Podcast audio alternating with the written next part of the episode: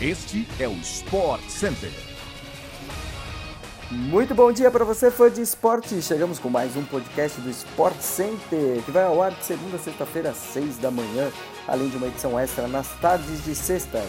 Eu sou o Fábio Fiorino e não se esqueça de seguir o nosso programa no seu tocador preferido de podcasts. O Sport Center chega também diariamente na TV ao vivo pela ESPN Star Plus. Hoje em três edições: 11 da manhã, 9 e meia da noite e meia-noite e meia.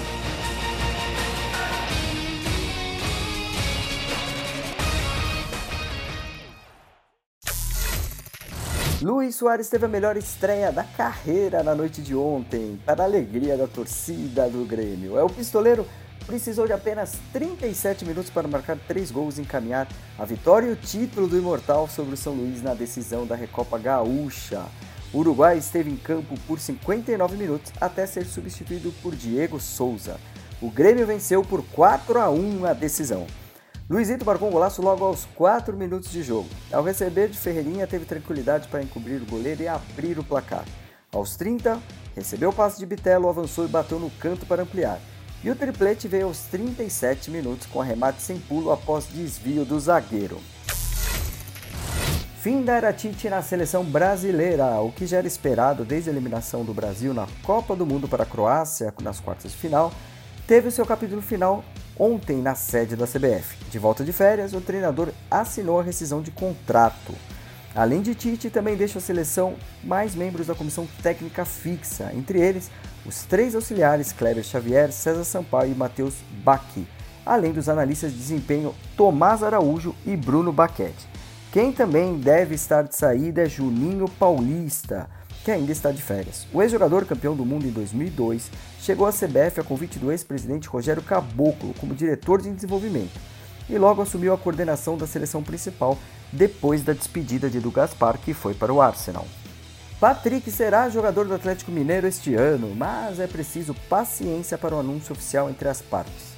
O mês está em Belo Horizonte há uma semana, treina no CT, já teve contato com os futuros companheiros, mas aguarda a finalização de detalhes contratuais.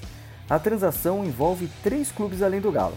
O acerto com São Paulo já foi finalizado. Dirigentes do clube tricolor falaram abertamente sobre a negociação de Patrick. Os direitos econômicos do Pantera Negra ficarão em 80% do Atlético, 10% do Internacional e 10% do Monte Azul, o clube paulista. Anteriormente, o São Paulo detinha 30% do jogador comprados junto ao Internacional, sendo os outros 70% divididos igualmente entre Colorado e Monte Azul. A operação gira em torno de 8 milhões de reais que o Atlético pagará, sendo a maior parte ao clube do Morumbi. Vamos agora ao giro pelo futebol europeu. Na Inglaterra, o Liverpool venceu o Wolverhampton por 1 a 0, gol do jovem Elliott, e classificou para a próxima fase da Copa da Inglaterra. Teve zebra também na Itália, pela Copa da Itália. O Napoli, que lidera a Série A, empatou com a Cremonese por 2 a 2 e foi derrotado nos pênaltis, sendo eliminado nas oitavas de final do torneio. O Fã de Esporte que curte o futebol europeu acompanha nesta quarta-feira um grande duelo da Supercopa Italiana entre Milan e Inter de Milão, às 15h55 na tela da ESPN pelo Star Plus. Chegamos ao fim de mais um podcast do Sport Center. Voltamos amanhã às 6 da matina no seu agregador favorito de podcasts. Até mais e muito obrigado pela companhia, fã de esporte!